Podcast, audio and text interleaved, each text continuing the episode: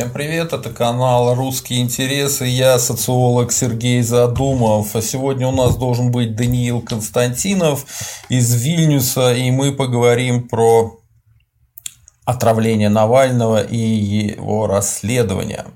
А, но так уж случилось, что э, Даниил подойдет чуть попозже, поэтому 20 минут пообщаюсь с вами в прямом эфире, поотвечаю на вопросы, может быть, какие-то свои мнения успею раскрыть. Так-то мы, в принципе, хотели часок пообщаться, но судя по тому, что на 20 минут Даниил опоздает, пообщаемся подольше, чем час. Это как бы в компенсацию за то, что Даниил сразу не придет. Итак, э, уважаемые зрители и слушатели подкаста, давайте пообщаемся, как э, вам эта вся история, как вам отравление Навального, как вам то, что вся эта самая, как это, Эльзац-группа, как это называется, зондеркоманда убийц э, найдена, есть фотографии, и их мерзкие рожи нам известны. Это химики и врачи, так называемые, врачи-убийцы в белых халатах и без белых халатов, но с погонами ФСБ. А, ну, само, э, само расследование мы смотрели э, не так давно, в понедельник, по-моему, был одиночный стрим, на котором я все это дело смотрел. Ну, что меня поразило? Меня поразило то, что, собственно говоря, уже полнедели Кремль ничего ответить толком не может. Э, выдвинули они две гениальные версии, одна круче другой. Первая версия, что Биллингкэт связан с Ми-6, поэтому это харам это плохие данные, это неправильные данные от неправильной разведки. Э, ребята, да, конечно, Ми-6 или там ЦРУ, они вовсе не друзья России, никто этого не говорит. Но даже если какие-то сведения вам попали от вашего врага, то ну и что? Нужно их проверить, и если они правдивые, нужно их использовать в деле кто-нибудь проверяет эти сведения? Э, нет, большинство всех этих анонимных путинистов говорит, что ой-ой-ой, ой-ой-ой, какие плохие данные, не будем ничего проверять, это все ЦРУ. Да мне пофиг, хоть дьявол. Если вам дьявол подкинул правильную информацию, имейте мозги воспользоваться ею. Вот. А все касается вас, да, вас. Если могут чувака, э, который является оппозиционером, самым известным в стране, с самой большой группой поддержки, с финансированием, с э, офисами во всех крупных городах России и его травят, то вы представляете, что можно сделать с вами, с вами, сидящими на той стороне экрана или микрофона, да? Да с вами можно все что угодно сделать. Можно вам заточку в ухо засунуть, можно вас как тесака убить в тюрьме, можно вас травануть и не каким-нибудь там дорогим новичком. Дихлофосом вас отравят, а придет врач в белом халате убийца и скажет, ну, у него это, Рафаэлку надо было есть, ему сахар в крови, значит, поднялся или опустился, не знаю, они, наверное, уже детали такие не входят. Вот ты и помер, а то, что дихлофосом от тебя воняет, ничего, тебе так даже больше идет. Непонятно.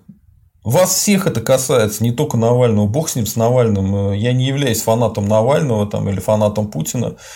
А, но дело в другом. Если в стране э, политические убийства, то эта страна катится в пропасть. И с этой страной нужно срочно что-то делать. И теперь вторая версия, тоже гениальная. Ее, значит, задвигает Лена Миро из ЖЖ. Она в топчике там висит, по-моему, до сих пор. Это тоже чума. Ну, то есть, мозгов вообще нет у путинистов, совсем не осталось. Значит, она утверждает, что вся эта зондеркоманда ездила для того, чтобы спасать Навального. Для того, чтобы его спасать. Они его три года ездили спасать. Причем они его ездили спасать только в тех местах, где он где-то ездит. А типа в Москве э, Навальный сам спасется. Так что ли? Так что ли, да? И потом, что это за спасение такое, я не пойму, э, если чувак все равно в коме оказался. То есть, ну, я не знаю, у путинистов всегда так, что бы они не придумали, все только хуже.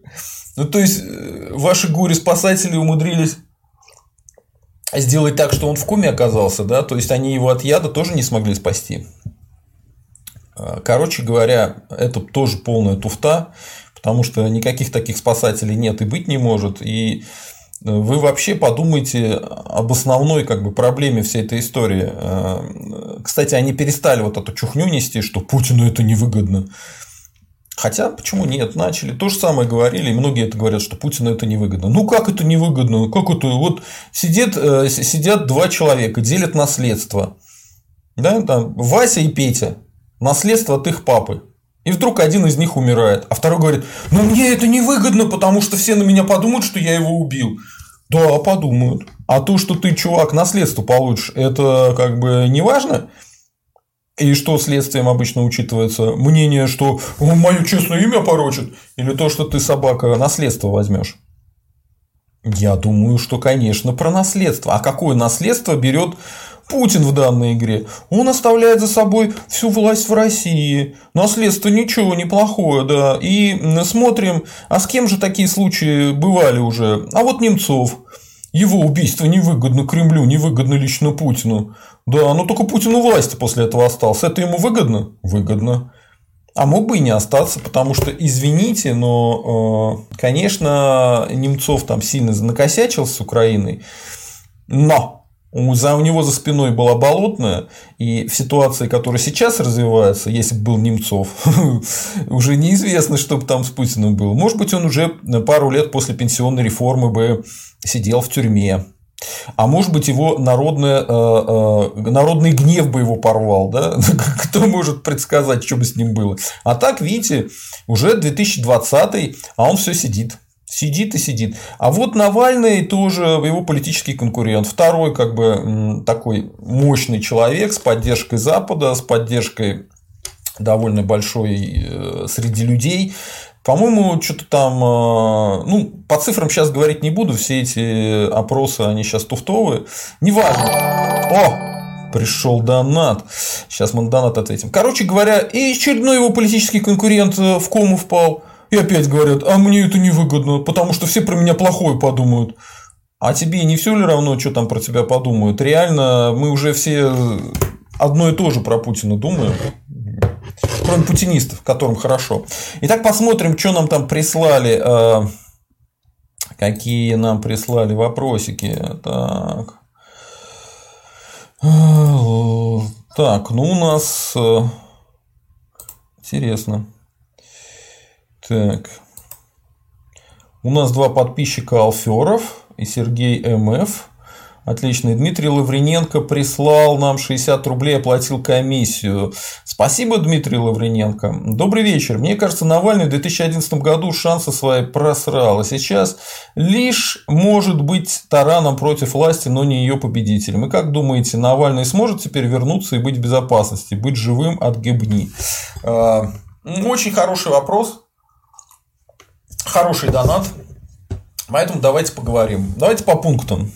А, вам кажется, что Навальный в 2011 году шансы свои просрал. А, ну, э, смотрите, если вы следили за карьерой Ельцина, вы знаете, что он в какой-то момент, по-моему, был чуть ли не членом, а, кандидатом в члены Политбюро, а потом он что-то выступил с какой-то речью, и его за эту речь начали все ругать. Он вышел, сказал, что ошибся, Михаил Сергеевич, простите. И его, значит, из членов Политбюро выкинули и отправили а, на Министерство, по-моему, строительства. Ну, казалось бы, а, Навальный, пардон, Ельцин свои шансы потерял на власть. Нет, не потерял. Он там оказался в рамках обиженного властью. Начали люди говорить, что его там пытались отравить, кстати говоря, что у него чуть ли не инфаркт был. И э, ну, он постепенно начал набирать. Почему? Потому что он такой умный, хитрый, всех обманул? Нет, потому что Михаил Горбачев начал терять. Политика Горбачева – это э, и нашим, и вашим, и перед Западом за три копейки с пляшем, она стала э, давать течь, скажем так. То есть он кучу всего стало случаться в стране плохого, и все валили на э, ну, руководителя этой страны, на Михаила Горбачева. Поэтому шансы у Ельцина начали расти. Начали расти. И тогда э, Ельцин вернулся в политику, вошел там в межрегиональную группу, э, там кстати, были русские националисты, демократы, все подряд, этнические э, эти самые демократы, этнические либералы, все-все-все в кучу были, потому что все были оппозицией для КПСС. ну вот, и через какое-то время Ельцин оказался снова высоко. Он начал э, претендовать на роль э, руководителя РСФСР. И, по-моему, победил на выборах. И стал руководителем РСФСР и стал вести а, ну, фактически войну против э, Горбачева. В стране появилось двоевластие. А дальше они там вдвоем начали крутить, вертеть. Отдельно про это стрим сделаю, потому что Многие думают, что э, Горбачев якобы спасал СССР, и что вот новоогоревский процесс – это способ оставить СССР э, целым. На самом деле я исследовал этот вопрос, как очень много, о чем нам говорят всякие авторитеты, дутые, Оказалось, что это туфта. Нет, э, Горбачев вел дело к разделу СССР точно так же, как Ельцин. Более того, они стали в какой-то момент союзниками в этом деле. Что весьма странно, э, если как бы не понимать, что происходит. Ну так вот, э, Навальный действительно в 2011 году шансы свои проиграл, но после этого он еще участвовал у Собянина, и, как ни странно, но его политический рейтинг вырос, он стал э, на выборах мэра Москвы, ну, фактически политиком федерального уровня. Вот. К нам присоединился Кори Велос. Э, приветствую вас, э, Кори Велос. Итак, э, он поднялся. Теперь вот эта вся история с пенсионной реформой. Не знаю, кто это говорил Путину, может быть, это его личная иллюзия, но он взял ответственность за пенсионную реформу лично на себя. Выступил по телевидению и сказал, да, пенсионная реформа нужна, я вам лично гарантирую, что без нее мы не обойдемся. После этого рейтинг Путина стал падать, а, между прочим, пенсионную реформу до этой истории поддерживал сам Навальный. Это очень смешно, но это так. А, так вот, он не будь дурак, все это убрал, из своей программы выкинул пенсионную реформу. Разговоры про то, что пенсионная реформа прекратил, он же популист, ум человек использует все свои шансы. И начал загонять, что пенсионная реформа – это зло. И на пенсионной реформе Навальный еще поднялся. Дальше он очень много интересных роликов выпустил. Э, там, господи, от Медведева до друзей Путина, и про Путина самого, и про кого только не было, да? И, наконец-то, его отравили летом этим. И долгое время было непонятно, выживет ли он вообще. Вообще-то, те, кто говорят, что это цирк, какой смешной, там это, значит, кабаре дуэт академия. Да, конечно, кабаре дуэт академия. А вы сами попробуйте в кому попасть. Самое главное из нее выйти. Да большинство из вас, если попадет в кому, из нее уже никогда не выйдет. Из нее вообще шансов выйти очень мало. То, что вышел Навальный из этой комы, это ему повезло. Очень сильно повезло. Там сложились многие обстоятельства, и он вышел. Но, окей. После этого, честно говоря, шансы стать президентом у Навального очень выросли, очень выросли. Они начали падать у него после того, как он наконец-то вышел из комы, выздоровел, начал бегать, но не вернулся в Россию. Но это, в принципе, обсуждаем, это понятно, потому что, ну, что возвращаться к палачу а в камеру, да, на место казни, как-то странно. Э, ну, то есть, храбро, конечно, но странно. А, у меня бы закралось э, сомнение в его адекватности после этого. Но он не вернулся, окей. Ну, можно как Тихановская вести политическую борьбу. А вот он политическую борьбу долгое время не вел. И было непонятно, что он вообще собирается предлагать. И поскольку они все говорили только про умное голосование и про выборы в Государственную Думу в 2021 году, ну, там есть сомнение, что она может пройти осенью, как должно быть, либо весной э, по ускоренной программе, как очень часто власть любит делать. Вот. Ну, это оказалось, что это он опять э, сливает э, весь протест, и все, все плохо. Ну, нет, э, выяснилось, что, во-первых, он очень мощный удар сделал, что предложил ввести санкции против олигархов и личных друзей Путина, не трогать русский народ санкциями, призвал европейцев не трогать русский народ санкциями, не вводите санкции, которые ударят по русскому народу, он так и говорил. По россиянам, правда, но он же это у нас россиянчик. Он же был умеренным русским националистом, а сейчас он просто популист.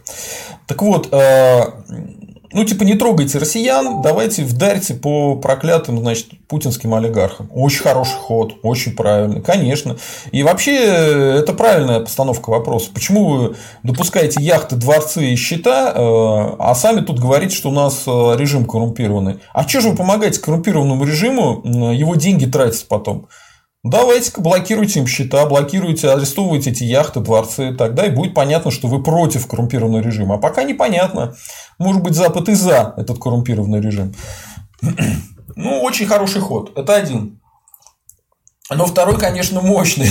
Когда я увидел всю эту девятку и семерку, сколько там было этих рож ФСБшных, убийц-отравителей, да? Ну, ребята, это, это, это, конечно, мощная штука. Единственное, что, э, когда сейчас говорят, что молчат кремлевцы, ну да, это правда, они молчат, они отмалчиваются. Кроме вот этих двух версий, которые я в самом начале э, вам объяснил, про то, что это спасатели Навального, или что это данные ЦРУ, поэтому им нельзя верить. А проверить их можно. вот. Про... Никто не проверяет, дело до сих пор не заведено, потому что, ну а что, подумаешь, там кого-то травят, это же свои травят. Правильно? Вот если бы травили ЦРУшники, тогда мы бы расследовали. Вот. Но ЦРУшники травят э, не тех, кого надо, а мы травим тех, кого надо. И все, кто вот эту херню пишет, они, получается, одобряют политические убийства. Типа, ну, убили кого надо, убили. Все, у нас Даниил пришел. А, думаю, на ваш вопрос отвечу позже. Здравствуйте, Даниил. О, отлично, я вас вижу. Сейчас проверю, как все это выглядит. Так. Хорошо. А, ну вот э, мы уже начали, э, уже начали общаться вовсю. Даниил, ваше первое впечатление от э, вот этого видео про расследование отравления Навального. Как вообще вы все это восприняли? Здесь есть сразу несколько аспектов, о которых я хочу сказать. Во-первых, конечно, расследование очень серьезное. Большой объем данных переработан. Получена очень серьезная достоверная информация. Это первое. При этом второе. На мой взгляд, э, эта информация получена с использованием сливов, безусловно, из спецслужб, потому что я не очень верю в то, что вот обычные расследователи э, проделали такую работу, установили всех сотрудников ФСБ, которые ездили за Навальным, узнали все адреса, пароли, явки, а, фамилии прикрытия, их телефоны и тому подобное. Я думаю, что имел место либо слив откуда-то, либо эти данные были получены, ну, их купили просто. Собственно говоря, Навальный об этом а, сам и говорил, что продажные менты а, помогают проводить такие расследования. Очень интересная информация. Мы увидели, что в течение нескольких э, лет за ним велась непрерывная слежка. За ним ездила целая группа из ФСБ, примерно там из восьми человек. Э, они, судя по всему, пытались периодически его отравить. То есть мы видим, что на службе государства существует целое э, подразделение профессиональных убийц. Зондеркоманда натуральная, как у гитлеровцев, да. Санкции судя по всему, руководство спецслужб, а может быть и санкции первых лиц государства, а, убивают собственных граждан. Вот убивают. Вот бандиты, преступники. Мы поняли, что там работают преступники. Но мы с вами это знали и раньше. А я думаю, что многие наши телезрители все-таки себя а, пытались утешить тем, что, ну, может быть, не так, может быть, не все, может быть, не совсем убийцы. Убийцы, настоящие убийцы. Но я хочу сказать об одной странности, которая мне бросилась в глаза – Смотрите, четыре года за человеком ездят профессиональные убийцы, которые находятся на постоянной связи с целой лабораторией, со специалистами по отравлениям. Они ходят за ним, ездят и пытаются его отравить, и всегда неудачно то отравляется Юлия Навальная, ей становится плохо, но она не только не умирает, она не попадает в больницу даже. Потом отравляется он, не насмерть. До этого, в 2019 году, мы знаем, что был случай странного приступа аллергии у него в спецприемнике. После да, да, да, это было, помню. Вот мне верится с трудом, я допускаю это, но мне верится с трудом, что если бы было принято решение именно убить, вот убить по-настоящему, его бы не убили. Почему я так думаю? Потому что мы, оглядываясь назад, видим целый ряд политических убийств в России нового времени – Это и убийство Немцова, которого убили очень просто, прямо напротив Кремля, демонстративно. Это, э, можно сказать, убийство Тесака, например. Мы знаем, что это было убийство, мы это понимаем. Это убийство э, Литвиненко. Это убийство Щекочихина. Это убийство Юшенкова. Это убийство Анны Политковской. А если мы чуть дальше заглянем еще в ельцинское время, то мы можем вспомнить и об убийстве, например... Рохлина. Рохлина. Блестящая спецоперация была проведена, блестящая в кавычках, это преступление, это злодеяние. А его убили, подставив при этом его собственную супругу. Она была осуждена за это убийство, пусть и на минимальный срок, но ее убили. Его убили. Никаких следов не нашли, все, все кануло в лету. А, было убийство Старовой, то есть много было политических убийств. Это показывает нам, что убить э, человека России довольно просто особенно спецслужбам, со всем их арсеналом. Вот у меня возникает вопрос, почему этого не произошло?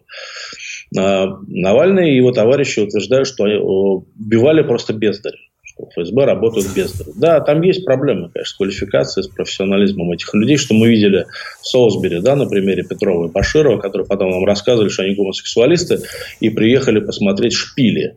шпили. Мы видим, что такие проблемы есть. Но э, возможно, что присутствует и другой момент. Мне кажется, я допускаю эту мысль, что его хотели не убить, а напугать. Очень сильно напугать, смертельно напугать. И вывести на время из игры. И, собственно говоря, этот результат достигнут. Человек действительно напуган, в этом нет ничего удивительного, хотя он держится довольно бодро, я должен сказать, что он бодро держится для человека в таких обстоятельствах, довольно уверенно. Напуган он и члены его семьи, безусловно. А, он попал в кому сначала, затем ему пришлось выехать за пределы России, и пока он туда не въезжает. То есть я допускаю, что, возможно, имела место попытка именно его вывести из строя, сильно напугать и, так сказать, маршрутизировать из России, не убивая. Допускаю. Хотя, возможно, что это действительно просто вот бездарность убийц. Ну, если так. позволите, я могу сказать, какие тут мысли возникают. Вот смотрите, поскольку было несколько попыток убийств, а, то явно люди проверяли, какая доза ему нужна, потому что рассчитать дозу очень сложно. Дальше их ограничивает то, что они могли его убивать только там, где он остается не на один день приехал-уехал, а где в гостинице несколько дней проводит. Соответственно, это тоже очень сильно меняет. Э, плюс э, э, дальше идем. Если посмотреть, что было после его отравления, то выяснится, что они начали там бегать как угорелые и заметать следы, да, э, ездить, проверять, там, одежду прятать и так далее. Если бы была цель его все-таки просто напугать, ну, наверное, бы так они не, не было бы такого скандала дикого, как у них там явно по этим прозвонкам был. Поэтому, ну, мне кажется, просто был приказ начальника именно отравить. Отравить тихо, чтобы не было как с, э, с господи, как с Немцовым. Потому что с Немцовым получилось очень громко, чересчур громко. Вот. Поэтому надо тихонечко, чтобы он так вот, э, чтобы у него были недомогания. А тут как раз все совпадает. Сначала у человека недомогание, это его смотрят, какая у него доза, а потом он умирает тихо и спокойно. А, попасть точно в такое место, чтобы он именно был сильно напуган, но вы вышел из политической игры, но это очень сложно, мне кажется, это рассчитать. Это надо как-то идеально знать э, его организм, дозу, и все равно он попал в кому, и долгое время было непонятно, он вообще выживет или нет. Ну, вот такие возражения. Возможно, хотя я напомню на ряд на менее известных убийств, или как их принято называть в спецслужбах, ликвидаций, а именно чеченских и в целом кавказских террористов, таких как Хатаб там, и ряд других людей. Один чеченский командир был отравлен в тюрьме, с ним просто попили чай оперативники, и с него слезла кожа. Он слезла кожа, и он умер в страшных мучениях. Вот так они умеют, если нужно работать. Хатаб был отравлен, по-моему, одним письмом. Ему передали письмо, и он сразу же умер. Ну, можно вспомнить Амина еще при советах, когда были намного сильнее спецслужбы. Амина они так и не смогли отравить. Пришлось его убивать, ликвидировать, захватывать там этим восточным батальоном.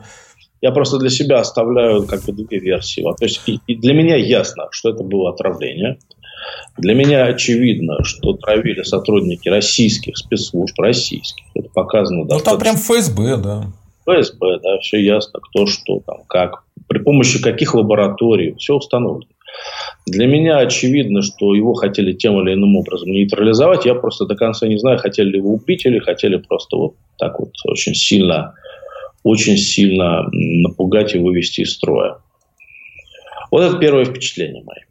Угу. Давайте порассуждаем вот э, на какую тему. А, очень многие сторонники Навального начали хихикать, что несколько дней э, пропаганда РФ молчит.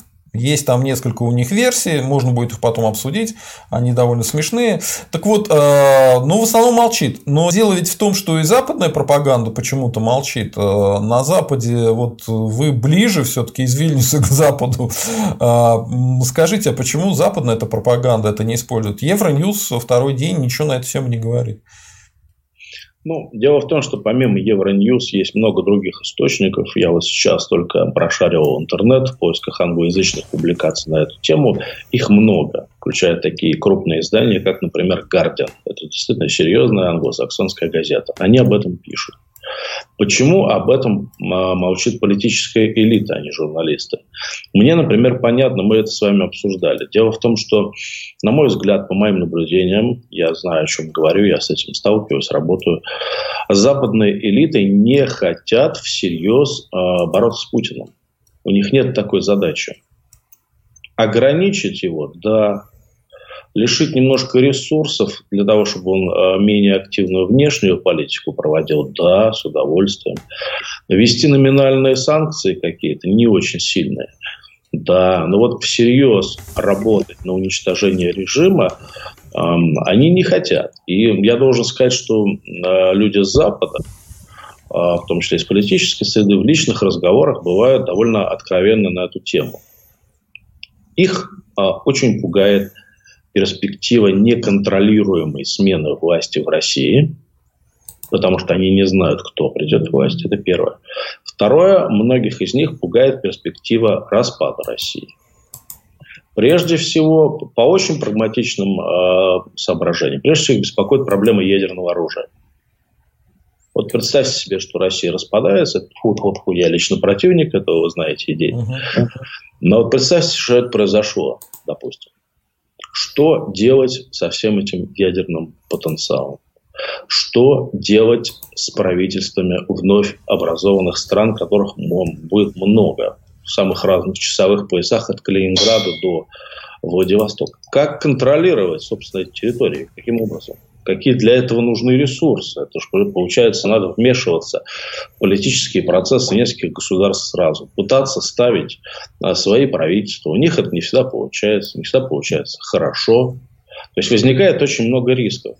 Для них, на мой взгляд, куда спокойнее, когда существует э, предсказуемая, стабильная Россия единая, стабильная, предсказуемая Россия, которая осуществляет главные, а, свою главную для них а, цель – это поставка энергоресурсов. Бесперебойная поставка энергоресурсов на всем пути их следования. Понимаете, да, вот, включая Сибирь, там, другие регионы, которые поставляют нефть и газ, чтобы все шло нормально. Вот что сейчас больше немцев беспокоит?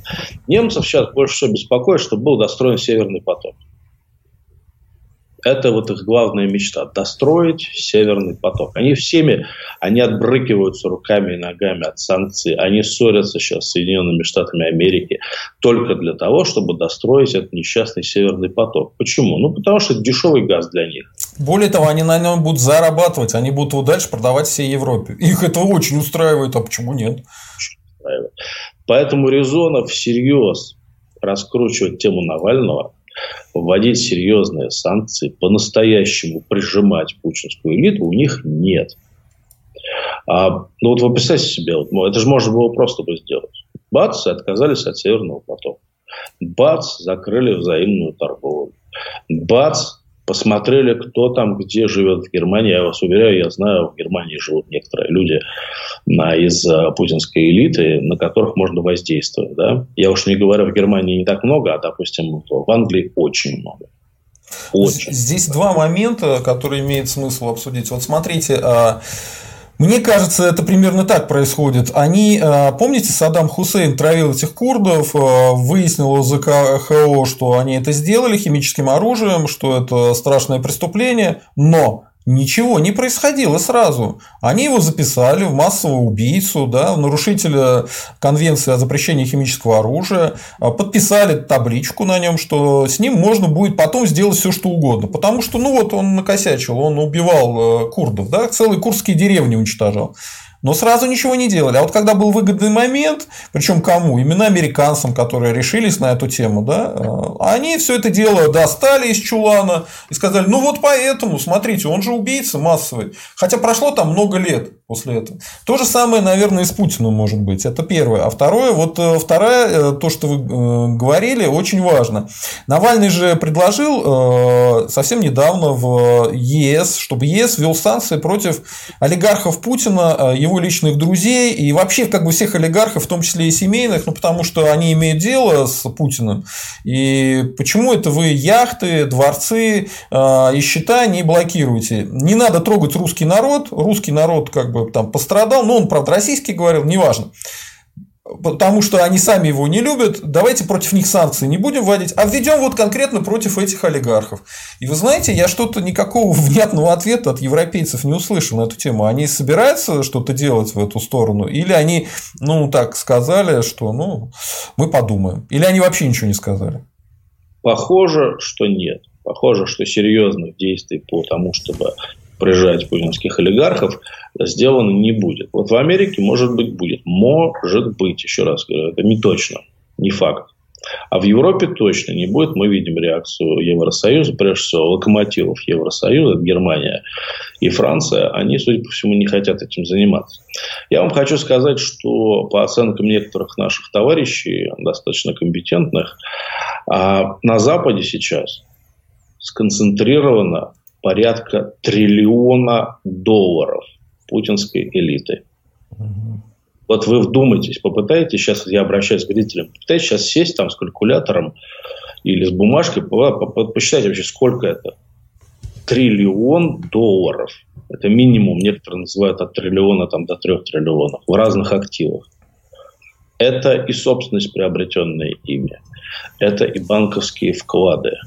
Это инвестиции в те или иные коммерческие проекты и так далее. Тому под... Это деньги, которые направляются в западную элиту для того, чтобы покупать лояльность определенных людей. Триллион долларов. То есть можно было бы взять, если бы Запад хотел действительно всерьез, можно было бы взять и этот триллион, грубо говоря, закрыть для них. Если не экспроприировать, если не экспроприировать, то просто закрыть, сказать, мы считаем, что до, до тех пор, пока в России существует криминальный диктаторский режим, эти деньги как бы закрываются. Кстати, такие попытки предпринимались несколько лет назад в США. Был принят закон, по которому вот а, активы приближенных к Путину олигархов должны были изыматься действительно на время, причем там было четко написано, что до победы а, мирной антикриминальной революции в России и формирования законного демократического а, правительства. Но потом эту схему резко отмотали назад. Почему отмотали? Потому что выяснилось, что эти деньги участвуют в очень многих схемах. Они уже являются частью западной экономики, и многим не хочется отказываться. Представляете, у них есть в распоряжении эти деньги, они не хотят от них отказываться, они хотят, чтобы они работали на них. Слушайте, ну у них же есть э, прецеденты, как они поступали с другими странами в таких случаях. Они то же самое блокируют счета, потом говорят, что вот смотрите, вот у вас есть официальная оппозиция, которая борется с режимом, мы даем ей возможность этими деньгами распоряжаться. И фактически во всех схемах участвуют, в тех же самых западных, эти деньги работают, но они работают против режима. И тогда оппозиция совершенно с другими выходит на тропу войну условиями, чем сейчас, да, когда там у Навального, кроме расследования, ничего нету в руках. Но надо помнить, вы не забывайте никогда, а, Ирак, Сербия, Ливия, что бы то ни было, не идут ни в какое сравнение с Российской Федерацией. Российская Федерация – это огромная государство, начиненное ядерным потенциалом, причем по некоторым прикидкам, я точно сейчас не готов на эту тему дискутировать, но по некоторым прикидкам на боевом дежурстве в России находится максимальное количество ядерных зарядов, готовых а, к запуску. Шутить с Россией очень страшно. Вот эту фразу я, я слышал лично от людей из Запада.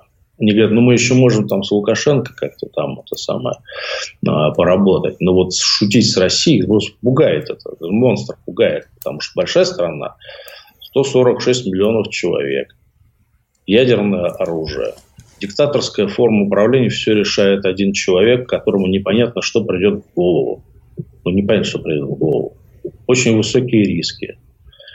Рисковать они не хотят, поверьте мне. Запад другой. Это это не тот Запад, который объявлял в свое время там войну, священную войну империи зла, как они называли СССР. Это уже другой Запад. Западные элиты во многом эм, разложились. И, на мой взгляд, у меня есть собственная концепция, почему это получилось. Дело не только в коррупции, хотя и в коррупции тоже, конечно. Многие просто куплены, огромные получают деньги за лоббирование интересов путинской верхушки. Дело еще в том, что сама идеология современного Запада – господствующий тренд идеологический, основной дискурс, вот этот дискурс политкорректности, терпимости, он меняет и психологию самих людей. Ведь чему учит терпимость? Одним словом. Терпеть. Но терпение к людоедам и серийным убийцам, по-моему, до такого они еще не дошли. Ну а что делать? Они же терпят у себя исламских террористов. Терпят.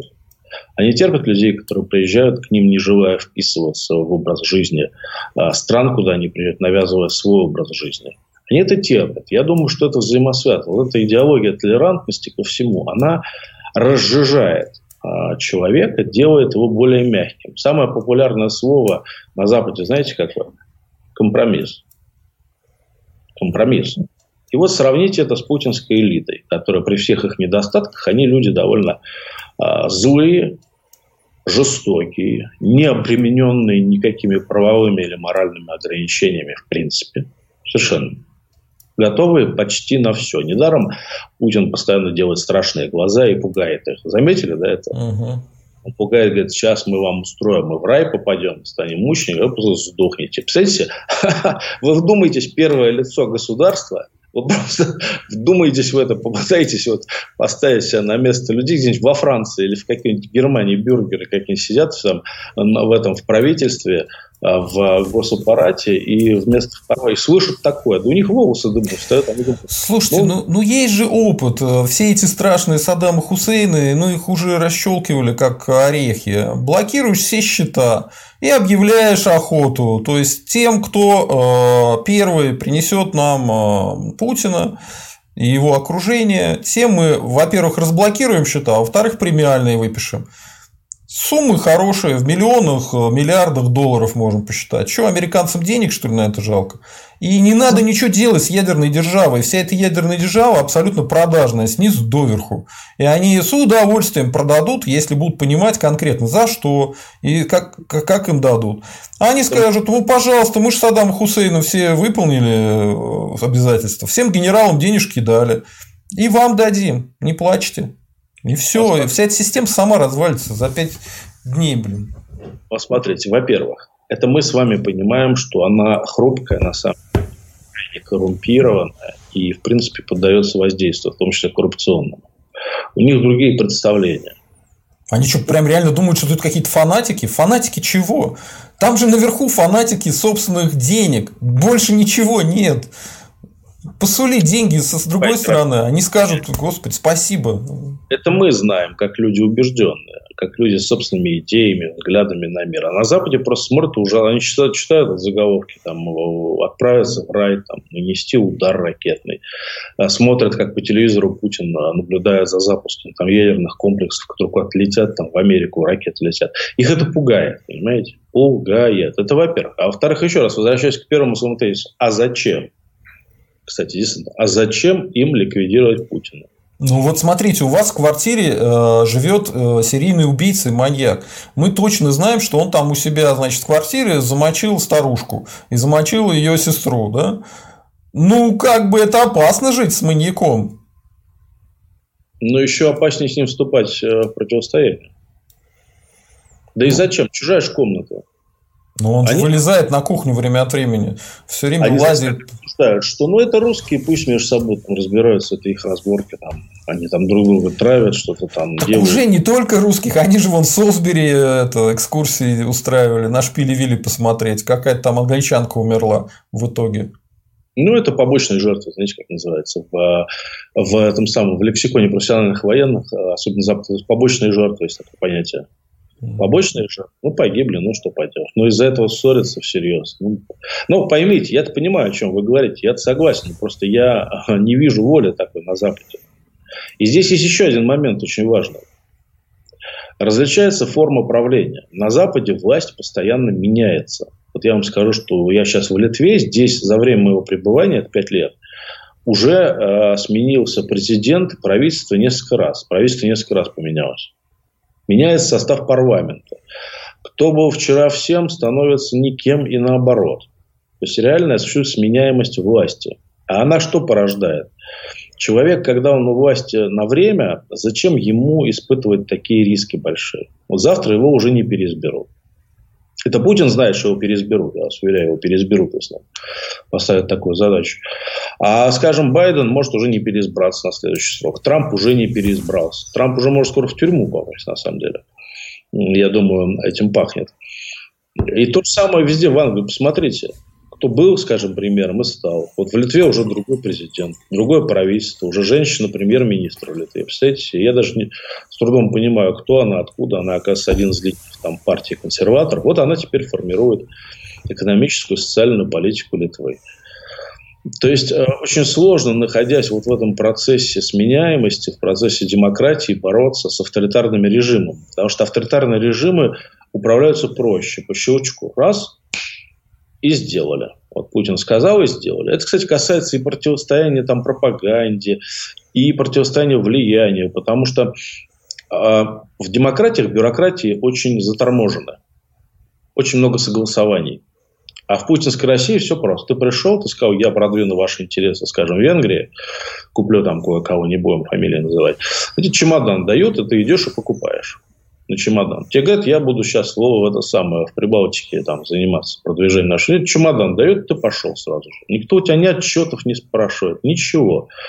Все, так сказать, между своими. Ну, откатить, конечно, нужно обязательно, да. Но тем не менее. Это проще. А вы представляете, что такое запустить машину, допустим, санкций в Европе или контрпропаганды? Ну, это, это десятки согласований, чиновники, правительство, президент, парламент. Я согласен, но тут есть один момент. При такой демократической э, структуре управления все дела делаются и на нижних уровнях, потому что там не нужно как бы, решать то, что человек на его уровне он может решить, он решает. А в системе с вертикальным управлением любую мелочь они все решают через Путина. А Путин один, а решать все проблемы в стране от где-то кран не работает, где-то у сиротки квартиру не дали. И все это только через Путина. Но это физически невозможно, поэтому э, я бы сказал, что такая система, у нее есть свои проблемы. Поэтому Мы это кран... видим здесь. Да, именно поэтому, естественно. Но мы же говорим о противостоянии систем. Ну да. Диктатура всегда поначалу сильнее. Пока она сильно не надоела своим гражданам, она поначалу сильнее, потому что решения очень просто принимают. Щелк, и все сделали. Деньги нужны кому-то на продвижение интереса. Сел чемоданом, на он дал, и человек пошел. Все. Никаких проблем. А с противной стороны люди, которые обременены множеством ограничений, сдержек, противовесов, там, разделением властей, сменяемостью власти и так далее. Я, я сам демократ, я считаю, что демократия эффективнее намного, и я надеюсь, что мы еще увидим а, демократию в России нормально. Не то, что там Ельцин нас строил в 90-х годах, вы знаете мои отношения uh-huh. к его режиму и к тому, что он делал. Это, на мой взгляд, не демократия, а обычная олигархия. Просто олигархия. Обычная олигархическая республика. А на Западе, еще раз говорю, все по-другому. Ну и то подвижки есть. Вот посмотрите, на днях Виксельберг, а, Виксельберг да, проиграл очередной суд в Швейцарии. Угу. Вот. Ну там потому, что у него обанкротилась компания, она фактически не существует. Он даже не может счет открыть личный у него проблема, он жалуется, он не может открыть личный счет на физлицо для того, чтобы заплатить налоги, которые он должен там заплатить. А почему он не может открыть? Потому что он находится в санкционных списках, которые пришли в банке. Угу. Банки на это смотрят и говорят, сори, мы не можем. Он говорит, ну я Вексельберг. Они говорят, ну это ты у себя в России Вексельберг. Ты там будешь папуасам, значит, объяснять местным аборигенам, что ты э, Вексельберг. Все будут тебя любить и уважать, и Путин тебе будет давать там новые куски собственности, если ты обанкротился. Как, кстати, и поступает Кремль. Вы знаете об этом, что каждый кризис а в России олигархов спасает кто? Да, Сюда. да, да. Там вообще смешно, то есть вот те же самые банки, они единственные, кто во время кризиса зарабатывали денег, и единственные, кому спасали и помогали во время этого кризиса, это опять они же, эти крупные банки, олигархи. Поэтому Виксельберг, у Виксельберга проблемы, у Дерибаски проблемы, и были очень большие проблемы. Не знаю как, но он их с трудом решил более-менее в Америке. Большие проблемы были. Многие более мелкие предприниматели жалуются, что они там не могут доехать до Америки, где у них, разумеется, семьи уже, и дома, и дети, и деньги, все у них там уже. Не могут доехать, не получается. Поэтому я думаю, что если э, Путин будет продолжать такую же политику внешнюю, да и внутреннюю, если будут продолжаться убийства, демонстративные покушения, репрессии, и в то же время а, вот эта вот попытка влиять на Запад, особенно если будут убийства опять на Западе, их же было уже несколько, то постепенно эти бюрократические шестеренки закрутятся, и постепенно, год за годом, а вот эта бюрократия западная, она будет сжимать путинский олигархат так или иначе. Будет сжимать, поджимать. У них будет все меньше, меньше, меньше возможностей.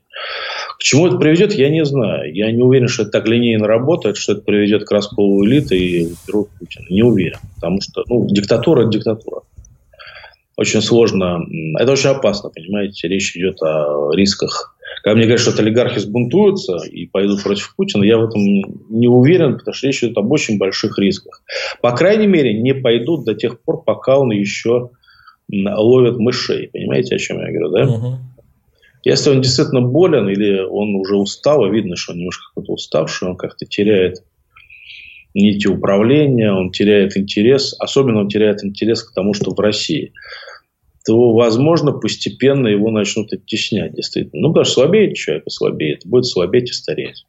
А почему я думаю, что он теряет интерес? Вы посмотрите, что он говорит вообще.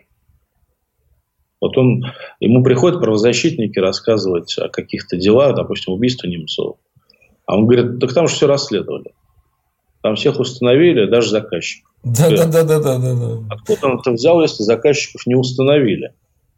И а там более... много чего. Он, например, путается, говорит, что а, значит, дело, а, вот это предварительное дело, а потом открывать ли дело ведет э, прокуратура, еще кто-то. Это неправда, только транспортная милиция, полиция, да. То есть он уже не в курсе. Ему, у него часто в этих папочках оказывается какая-то полная фигня.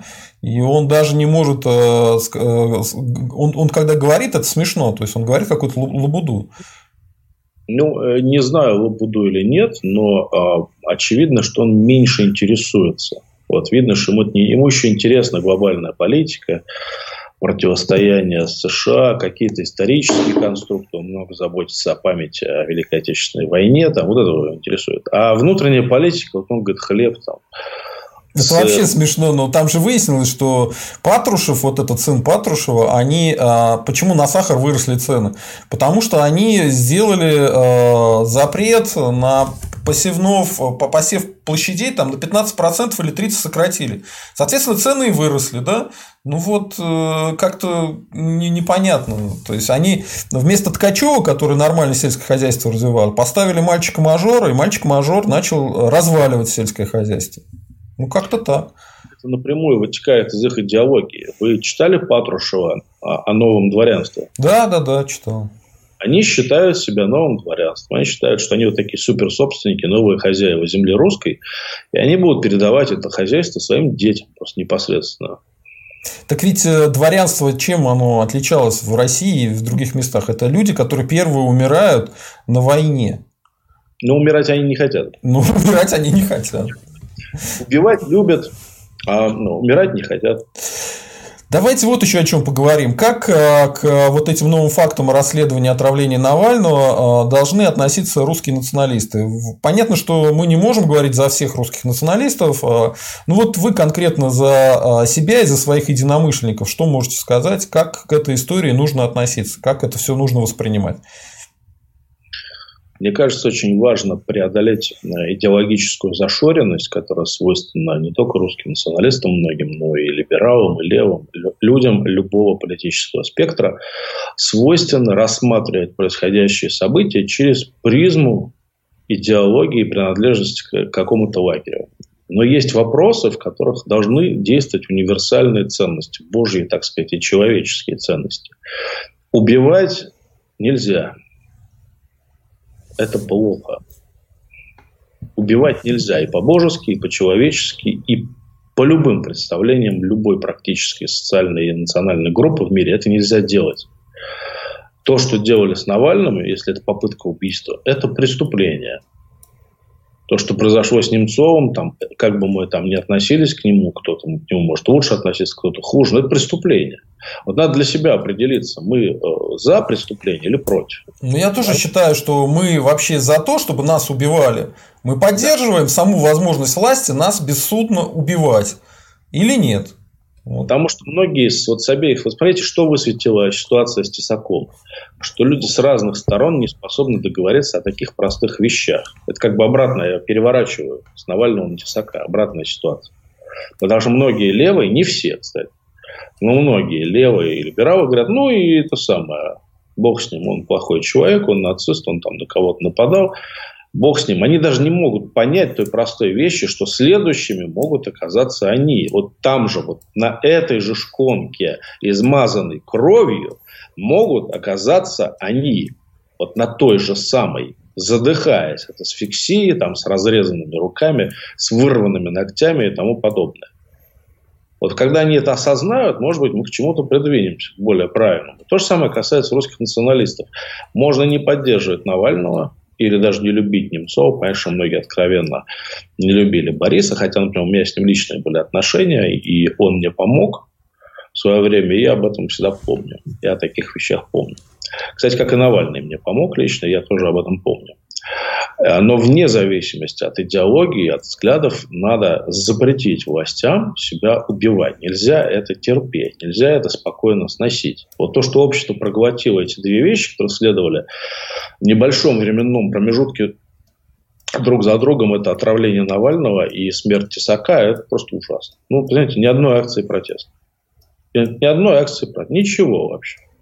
Просто ничего.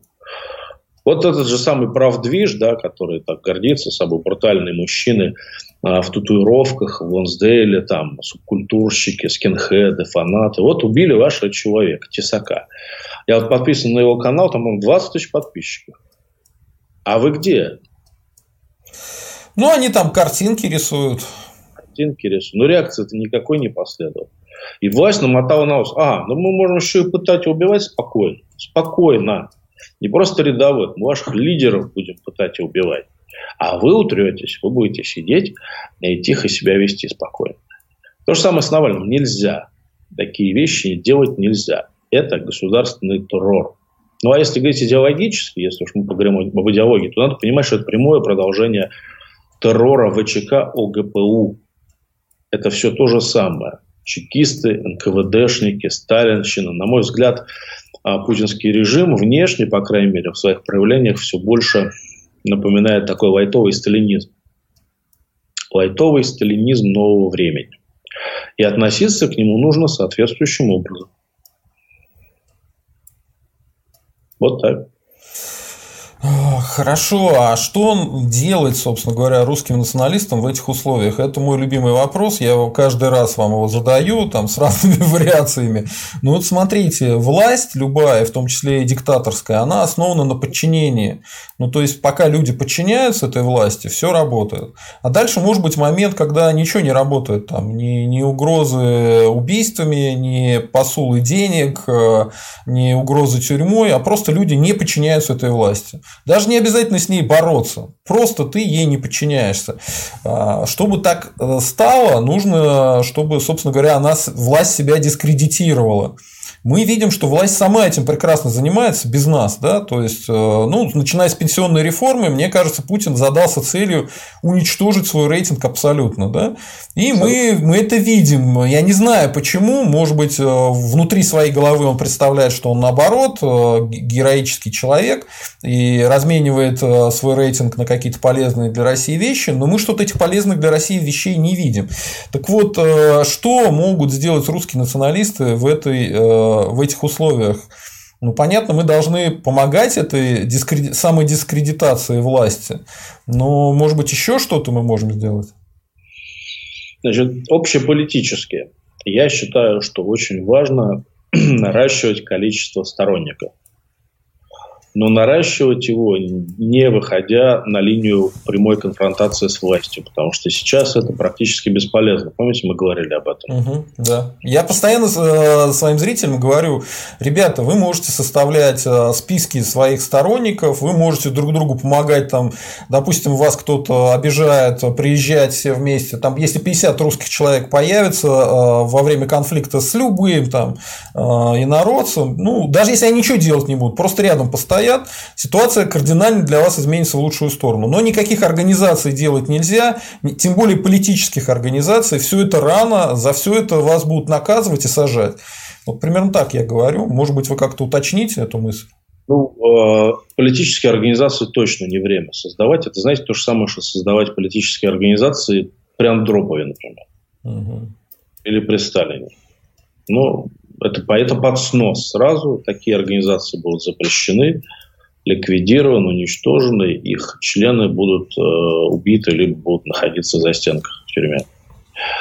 Э, выходить на прямые акции протеста тоже, наверное, уже пока время ушло. Пока время ушло.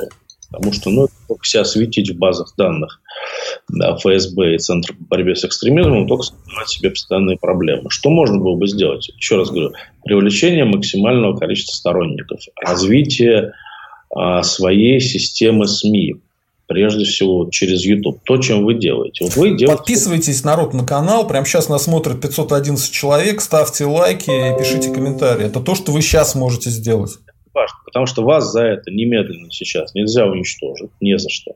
Вы не создаете никаких оргструктур, вы не занимаетесь никакой подпольной а, деятельностью или дезорганизацией по отношению к государству.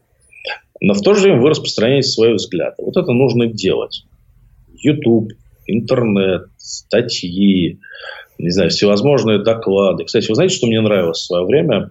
из того, что делали либералы, например, э, это доклады Немцова. Помните, у него было несколько докладов? Да-да-да, доклады Немцова, он вместе с Миловым их делал. У Милова, при всей моей как бы не симпатии к нему, но у него есть интересные вещи, он умеет находить факты, умеет их подавать. Они хорошо подали доклад, там, Путин итоги, Путин коррупция, Путин, война. Прям, ну, там все, фактура, цифра, деньги, все там, Лужков итоги, ну и так далее. Таких докладов было сделано несколько. Их распространяли по всей стране. Люди читали. Я знал лично людей, которые пришли в оппозицию после прочтения этих докладов. Вот, например, в тюрьме со мной сидели. Люди говорят, вот я прочитал доклад, посчитал, сравнил, там в интернете поискал цифры, удивился, думаю, ну как же так, ну все. Человек оказался в оппозиции. А, распространять взгляды максимально разными способами интернет, статьи, э, ресурсы какие-то, где можно обмениваться мнениями. А, только аккуратно. То есть не выходя за определенные рамки, чтобы не последовало немедленных репрессий. Почему я об этом говорю? Я же не призываю к трусости, к покорности, к тому, чтобы а, просто тихо сидеть и не сопротивляться. Нет, я просто считаю, что сейчас очень тяжелая эпоха настала. Я ее сравниваю с Андроповщиной, например. Но вспомните, через несколько лет после Андропова уже наступила перестройка. Все стало можно. Вот я убежден, что пройдет несколько лет, и э, для людей откроется просто прямая дорога для того, чтобы создавать организации, политические партии, легальные СМИ, участвовать в выборах и тому подобное. Но чуть позже – чуть позже, не сейчас. Сейчас тоже можно. Надо для себя просто понимать и решать, что я иду по пути жертвенности. Я вот иду, я так решил для себя, я хочу сесть, я сажусь в тюрьму там. Это тоже выбор. личный. Но просто я призывать к этому не могу. Я считаю себя не вправе это делать. Из-за меня ни один человек никогда не сел, и я очень рад. Я сам сел, а другие не сели. Вот. Поэтому я никогда не призываю к этому. Я не призываю никого на улице, на баррикады, не имею такого права. А вот делать канал, вот очень хорошо я поддерживаю ваш призыв, подписывайтесь. Ну, вот, казалось бы, что может быть проще, да, подписаться на канал, рассказать своим знакомым, каждый, пяти, допустим, пять знакомых, раскидать ссылки, привести людей, увеличить просмотры, цитируемость, участвовать в дискуссии, задавать вопросы на стримах и так далее. Это же, по сути, зарождающийся аналог э, массовых средств массовой информации, вот, э, которые сейчас в руках у государства. У нас нет туда доступа. Ну хорошо, мы сделаем свои. Мы сами сделаем. Мы вот будем параллельно. Да, у нас пока немного, там несколько тысяч или десятков тысяч, а будет больше. Через несколько лет будет больше. И а... сможет включить и увидеть альтернативную точку зрения. Альтернативную не только, допустим, Кремлю, ну там и системным либералам, каким-то еще силам, коммунистам альтернативно. Это нужно делать, потому что когда наступит крах режима, он наступит скоро, я это уже чувствую вижу, что Путин потихонечку теряет теряет форму, теряет нити управления, мы можем опять оказаться в ситуации 91 года, то есть не готовыми совершенно. А я думаю, мы неизбежно окажемся в новых 90-х. Просто неизбежно. Причем будет такая очень быстрая э, Черненковщина, потом очень быстрая перестройка, гласность ускорения, и прям мгновенно 90-е, и вот этот вот э, такой вот тут многие пытаются меня обвинить в том, что я хочу развала страны. Нет, я не хочу развала страны. Меня как раз э, ваши же коллеги очень часто обвиняли в том, что я имперец, и я хочу превращения страны наоборот. Но я вижу, к чему дело идет. Это, к сожалению, я, Если даже страна не развалится, то центра управления не будет единого. И будет постоянно вот эта борьба разных кланов, разных олигархов друг с другом. Вернуться 90-е. Те, кто жил в 90-е, понимают, о чем я говорю. Но самое главное, я повторяю с передачи в передачу, повторю еще, потому что это надо говорить уже сейчас. Потом этот вопрос станет ребром. Распад страны не выгоден русским. Точно. Да, согласен. Да, мы живем на протяжении от Калининграда до Владивостока. Зачем нам это? Мы что с этого получим? Какие привилегии, какие преимущества от того, что будут 20 а, республик национальных, где мы окажемся на, на положении людей, скорее всего, второго сорта. Я думаю, что такой сценарий примерно будет. Многие еще, знаете, что не понимают? Многие распаденцы делают акцент на Европу, на Америку, на британское содружество. Говорят, ну вот западные же люди, они же спокойно распадаются, расходятся по странам, и ничего страшного. Так это западные люди. У нас страна наполовину восточная. У нас половина, какая половина, большая часть национальных республик, это не европейские республики, с неевропейской ментальностью там люди живут в той или иной степени, от Кавказа до Бурятии, а, Якутии или Татарстана. Ну, проблемы возникли. Я ко всем нормально отношусь, я всегда подчеркиваю. У меня нет никакой национальной неприязни, ни тени. Но... Национализм, прежде всего, это любовь к своей нации, а ненависть к другим нациям – это вовсе не национализм, как вам кажется. Мы будет сложно в Татарстане. Мы знаем, какой режим придет к власти. Мы не знаем. Скорее всего, татарский, этноцентричный который, кстати говоря, будет лапшу на уши и татарам вешать, как, как водится, использовать их в своих целях, но будет строить вот такое вот татарское государство. Я не хочу этого. Я хочу, чтобы Россия сохранилась, я хочу, чтобы русские себя комфортно чувствовали. Больше того, я хочу, чтобы Россия стала самой богатой, а, самой процветающей страной мира, и у нас для этого все есть. У нас объем природных богатств разных видов просто запредельный. Ну, вы понимаете, что это же, ну, это же невозможно. Когда я узнаю, что финны, у них э, средний душевой доход в 8 раз примерно выше, чем у русских, почему? Почему-то. Почему нас... По той же самой причине, по которой у них дороги лучше, чем у нас. Почему нас держат на таком положении? А потому что мы об этом говорили. Власть... Потому что мы позволяем это с собой власть, делать. Власть да. ведет откровенно колониальную политику по отношению ко всей России и прежде всего к русским. Колониальная политика. Так она называется. Как Вест-Индийская компания в Индии. Помните? Да, да. Абсолютно так. Сравнение. Выкачивать бабки, держать свою администрацию и всем рты на замок чтобы никто даже не цокнул. Но еще раз, несколько лет пройдет, и мы увидим ситуацию опять взрыва политической активности, и в этот момент русским националистам, да вообще просто всем адекватным русским людям потребуется своя сила, свои площадки, свои СМИ, своя трибуна. Потому что кто окажется на взлете? Либеральная сильная сила окажется на взлете, особенно системная либеральная. Не забывайте об этом, что есть люди, связанные с Кремлем, там, с крупным олигархатом пропутинским. Кудрин, Греф, э, Чубайс. Их очень большие ресурсы. Это первая сила. Вторая сила – коммунисты. Я думаю, они нас тоже не устраивают, да, с вами, коммунисты?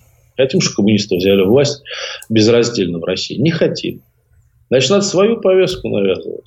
Третья сила – это этносепаратисты разные, российские, там, кавказские, там, татарские и так далее.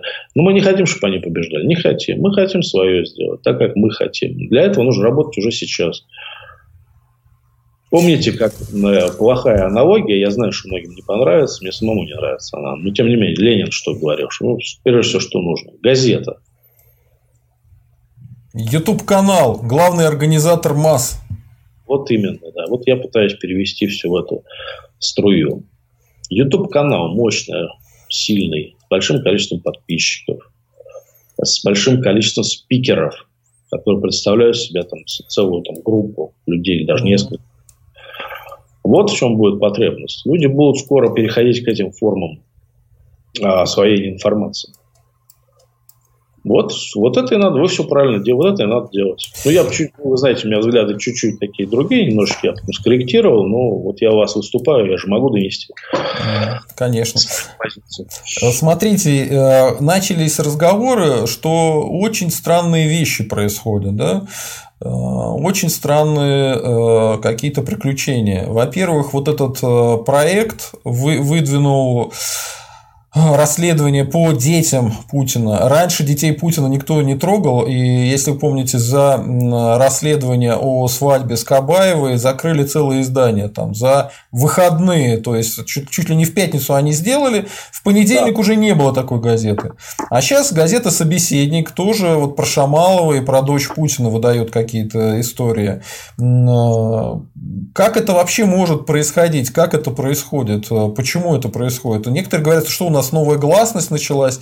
Есть э, такая концепция интересная, что якобы Путин действительно устал, э, что он не успевает выполнять задания. Кстати, об этом говорит Борис Кагарлицкий. Не хочу воровать идею.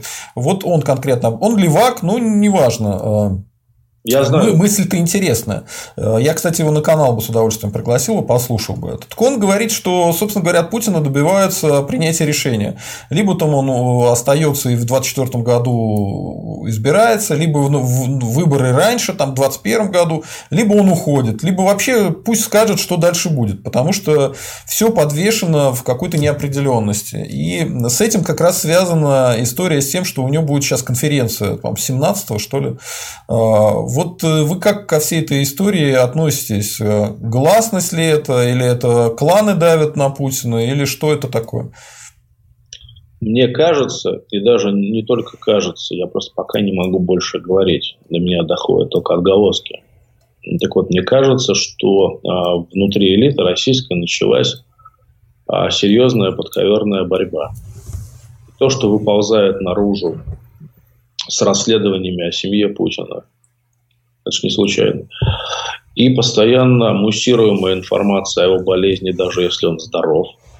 Это же не случайно. Кому-то это нужно, кто-то это делает, кто-то тому же Соловью ведь. Вот это я как раз про него и хотел. То есть у меня следующий вопрос был по, по его поводу. И смотрите, а, через этот генерал СВР сливается информация о том, что значит, Прилепин гомосексуалист, а, а, сливаются какие-то вещи про Путина, и Соловья закрывают за нарушение масочного режима на 10 суток. Да? То есть какие-то фантастические истории происходят. Но это, видимо, через него действительно кто-то сливает какую-то информацию э, и давит на Путина. И сразу же перейти к следующей, к, вашему, к вашему вопросу. Я думаю, что началась подковерная борьба э, разных кланов. Связана она, наверное, с ослаблением самого Путина, с тем, что он теряет интерес, по-видимому. Может быть, у него проблемы какие-то действительно есть.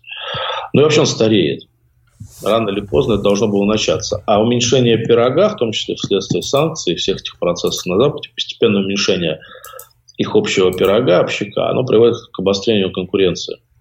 К обострению конкуренции. Там речь идет о миллиардах просто долларов. Люди за это а, серьезно а, грызутся, очень серьезно. Я думаю, что все эти сливы правда они, либо это дезинформация, но они поступают не случайно, они поступают из путинского окружения. И да, мне кажется, что э, Валерий Соловей связан с кем-то из этого окружения. Он работает на одну из этих команд. Или не работает, может быть, он считает, что он не работает, что он независим, но он с ними связан. Как минимум получает от них информацию. Угу. Потому что это не просачивается же не только через него, понимаете? Да. Фон странный создается. Как будто бы кто-то целенаправленно копает под Владимира Владимировича. А копать э, так серьезно под него может только кто-то из его людей из его окружения. Причем каких-то очень высокого уровня. Это либо даже не олигархи, потому что олигархи превратились все просто в кошельки, да, им звонят и говорят, что делать. Это какие-то люди больше полит, политического уровня.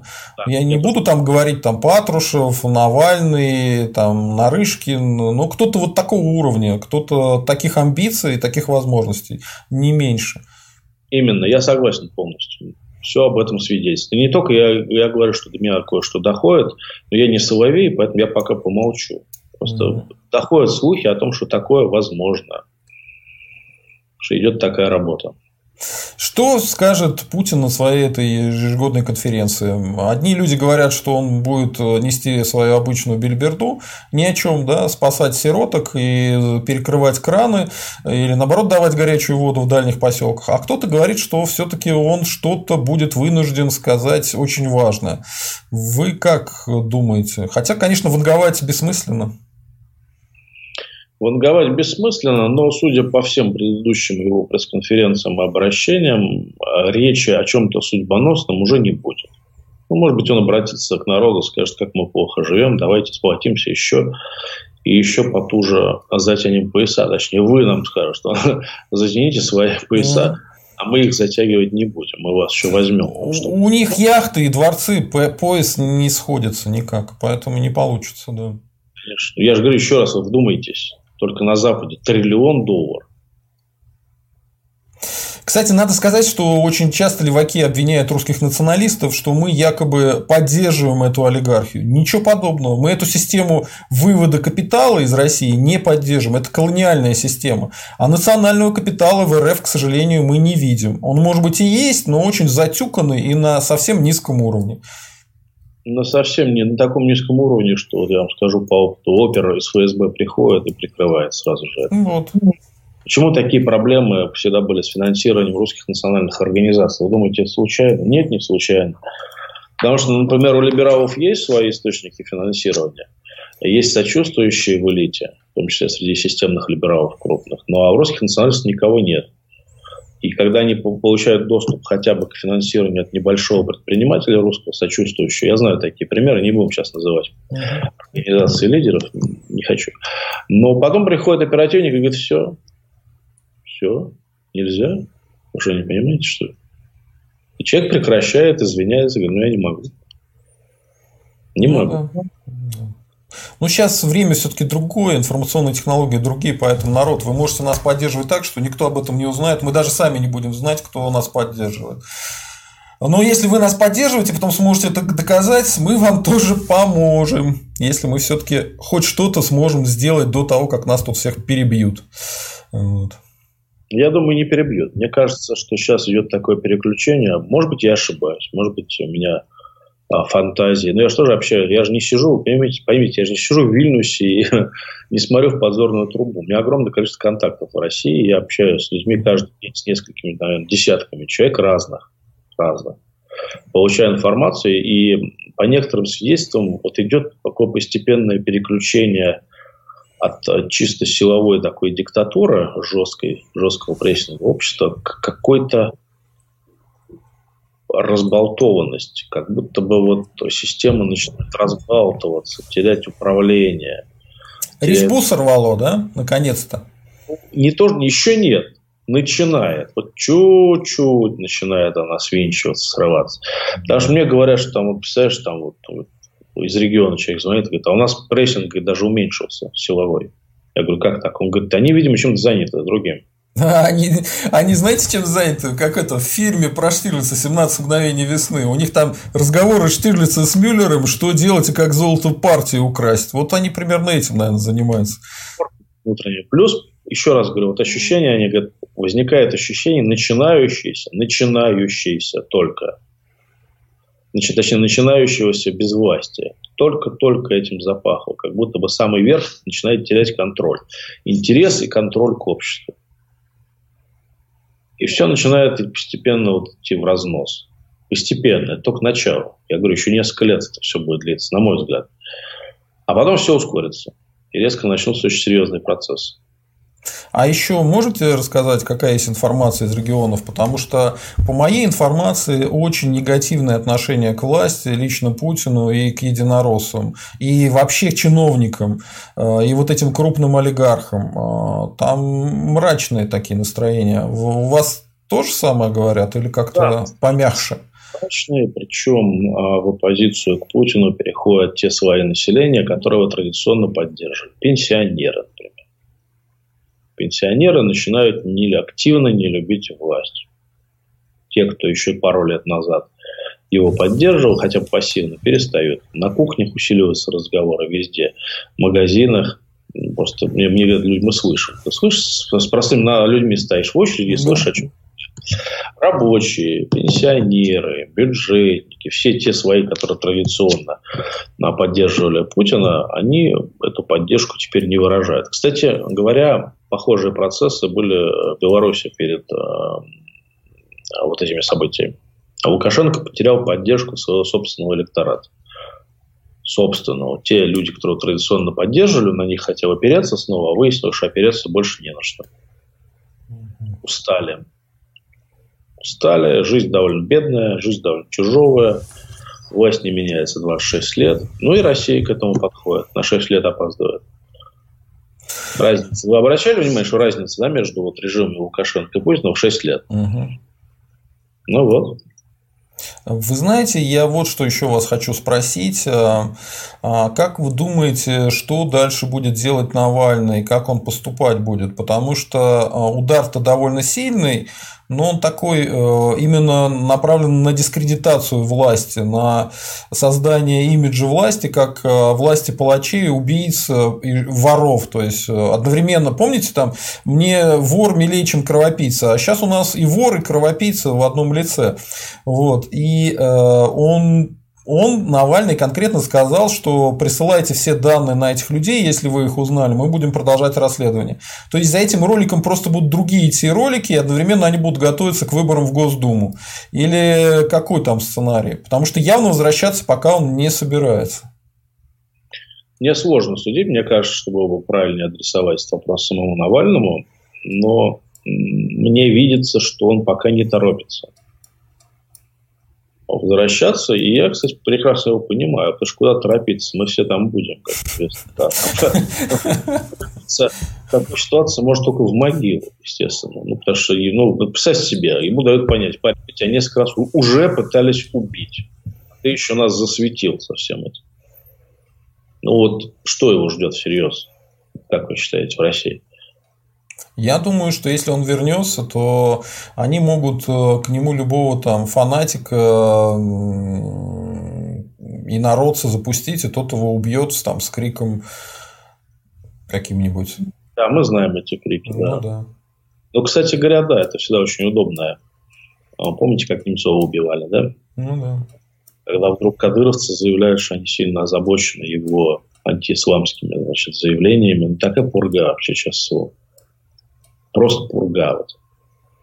Вот, вот они вдруг озаботились, они вдруг стали присматриваться, кадыровцы, вот, офицеры а, МВД и силовых структур Чечни стали вдруг наблюдать за Немцовым, обнаружили, что он много плохого говорит про мусульман. Кстати, это не так. Он, по-моему, только просто поддержал Шарли Эбдо один раз и все, когда их расстреляли исламисты. И все. И якобы из-за этого они решили его убить. Но еще и за деньги. Там, что интересно, в официальной версии сразу два мотива. Вот за это, а еще и за деньги. Деньги им дали на это. А, и при этом никто ничего не зафиксировал, камеры ничего не видели в самом просматриваемом месте Москвы. Ну, это вообще издевательство форменное. Так и с Навальным та же самая история идет. Ну, там, а, например, помните, они говорили про Марию Певчих, про то, что она с ним спала в одном номере, вот это муссировали измену Навального. А потом выяснилось, что они все записи выкрали из гостиницы вместе с серверами. И никаких записей там Навального с Певчей мы не увидели. Но мы и не увидели, кто там травил, собственно говоря, его, кто там в номер ему забирался и так далее. Ну, это понятно. То есть, люди демонстративно там одежду его забрали, тоже пропало. Вот эти его какие-то анализы тоже. Они, кстати, требуют его анализы, хотя у них есть анализы все его. То есть, ну, вот этот весь цирк, он так же, как с Тесаком. То же самое, вот та же самая история. То есть они валяют дурака. И если общество это позволяет, ну окей, будем дальше валять дурака. Ну а что, если вы глупые, почему бы и нет? Без лоха жизнь плоха. Ну, позволяет, конечно, да. Да. Поэтому я думаю, что у Навального вариантов действий немного. Мне кажется, что он пытается сейчас какое-то время еще побыть за границей, может быть, пытается что-то понять для себя или как-то получить какую-то дополнительную информацию, понять, что его ждет вообще в России. Может быть, вернется. Хотя я бы, конечно, на его месте был бы осторожнее. Я бы не торопился. Не торопился. Тем более, видите, что высветило покушение на него, что никаких толп, революционных толп, ждущих его с овациями на вокзале, нет. Ну да. Это Все правда не будет никаких толп людей восторженно. Помните вот эти все разговоры, что э, за Навального, когда его посадили, вышли там к Кремлю, э, Государственную Думу чуть ли не начали штурмовать, а тут его отравили, и ничего. Ну, потому что эпоха сменилась. Что тогда было можно, и люди чувствовали, еще был подъем протестный, а сейчас нельзя. Все это знают. Тем более, как вот как реагировать? Тут многие люди задаются вопросом, а что я должен сделать, узнав, что отравили? Ну, выйти, ну, чтобы что? Разгромить, что ли, что-то или что? Что, ну, как ответить на это? Нет, ну, разгром, он ничего не изменит. Это совершенно ни к чему такие вещи делать. Мы к этому совершенно никого не призываем. Ну вот, поэтому люди не знают точно, как им себя вести. Я понимаю людей, не знают точно. Нет механизмов. Возможность легального влияния на власть тоже не верит всерьез. Ведь поймите, на митинги многие выходят не потому, что не, не выходят, не потому, что боятся, а потому, что не верят в то, что это способно что-то изменить. Ну, мне кажется, а, ситуация изменится, когда, как в Хабаровске или как в Беларуси, люди будут выходить не потому, что они там, думают, что этим можно что-то изменить, а просто потому, что будут ощущать, что если они сейчас не выйдут, то все, все, следующий шаг это просто тебе на голову диктатор сядет и будет гадить прямо на голову каждый день и говорить э, улыбайся, собака, улыбайся. Вот Кстати, э, к этому, к этому гадить, мы идем. Возможно, даже в прямом смысле, извините за выражение. Я вот, да. Мне рассказывали, что в, в Минске был момент, по-моему, в этом году, когда просто из кранов пошел говно. Ну вот. В таком состоянии инфраструктура. А потом еще история с коронавирусом, когда Лукашенко демонстративно как бы презрел эту опасность и фактически оставил людей один на один. То есть не было вообще никаких мер адекватных принято. Он просто гордился собой, что он ходит и не боится коронавируса. А люди болели. Так он потом сам заболел. Он же сначала не особо в него верил, а потом начал верить после того, как сам он заболел. Ну, это, это цирк. И у нас тот же самый цирк происходит. И я постоянно да, вижу, как Путин превращается в такого же, в принципе, Лукашенко, безумного диктатора. Говно может пойти в прямом смысле прямо из водопровода через какое-то время. Ну, если ничего не делать, то да. Конечно, инфраструктура стареет, никто ей не занимается. За 20 лет путинского управления, а даже при том, что в первые годы был невероятный просто инвестиционный дождь, невероятные доходы, а дикий профицит бюджета, огромный рост экономики, по некоторым свидетельствам невиданный там, с начала 20 века в России. Они ничего не сделали с этим. Они все вложили либо в стабфонд, помните, да, эту историю со да, да, да потом как-то откупаться от последующих неприятностей, забрасывать деньгами, но не качественно менять ситуацию, а забрасывать деньгами. Там, этим дал, этим дал, этим дал. Либо просто вкладывались э, в американские ценные бумаги. Просто сейчас об этом подзабыли, помните? Да, да еще они э, очень весело занимаются строительством стадионов. Сейчас все эти стадионы прям нам очень сильно пригодились. Да, олимпийские в том числе.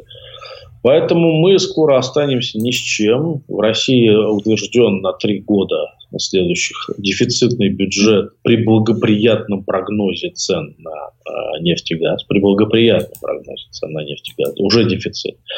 Если э, цены упадут, бюджет еще изменится.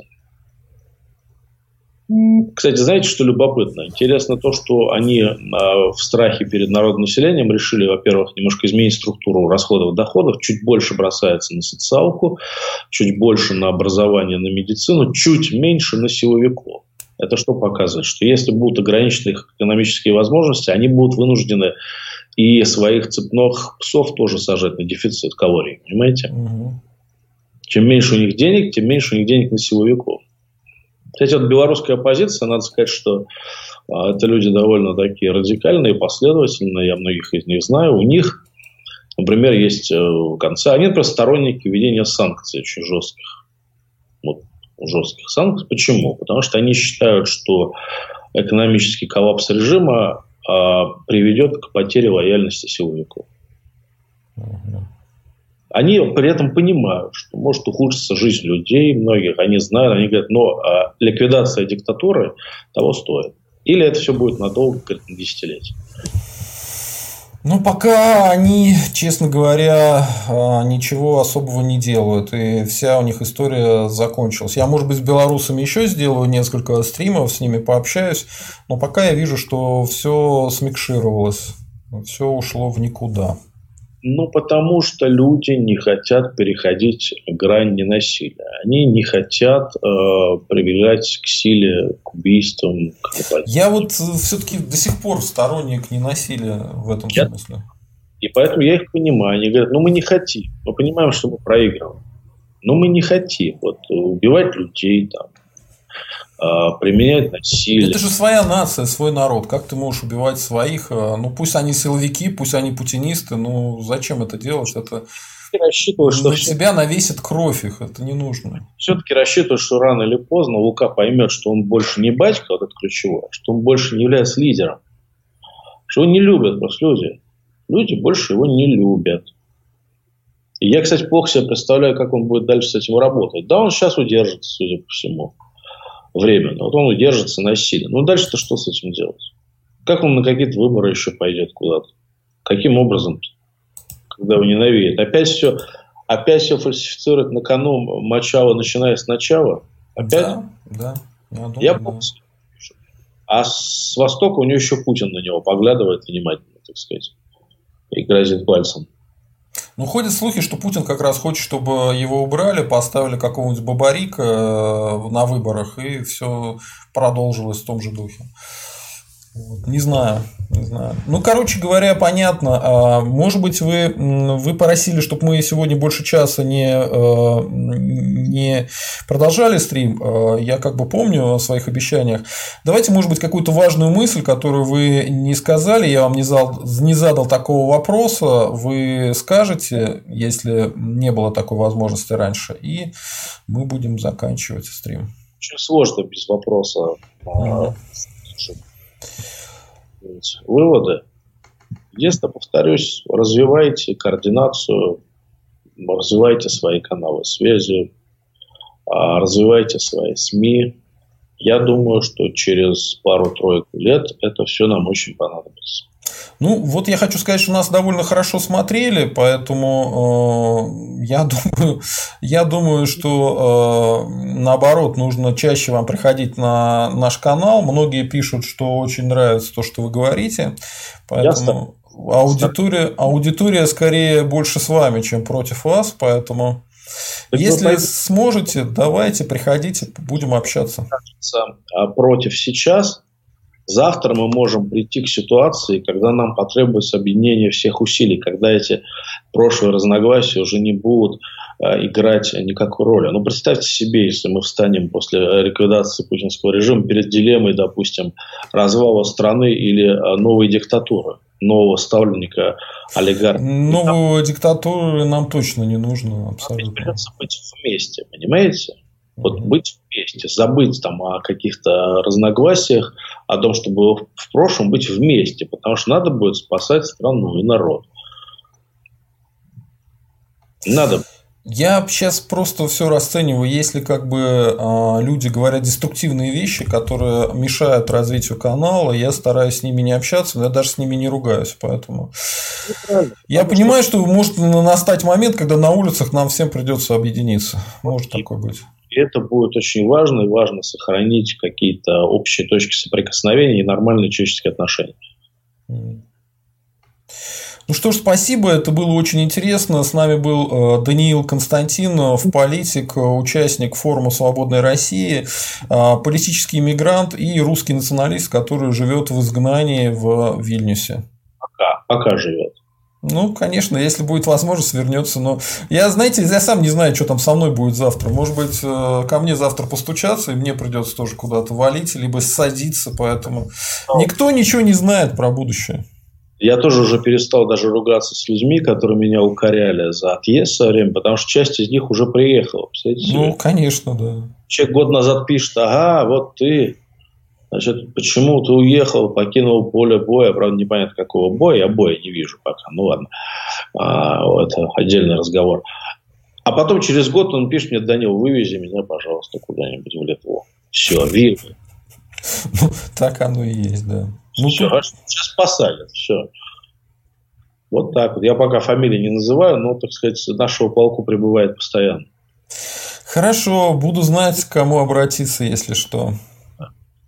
Спасибо, Даниил. А, это был канал «Русские интересы». Я социолог Сергей Задумов и с нами Даниил Константинов. А подписывайтесь на канал, ставьте лайки, присылайте донаты, становитесь спонсорами канала и поддерживайте нас материально, чтобы мы могли проводить дальше нашу работу.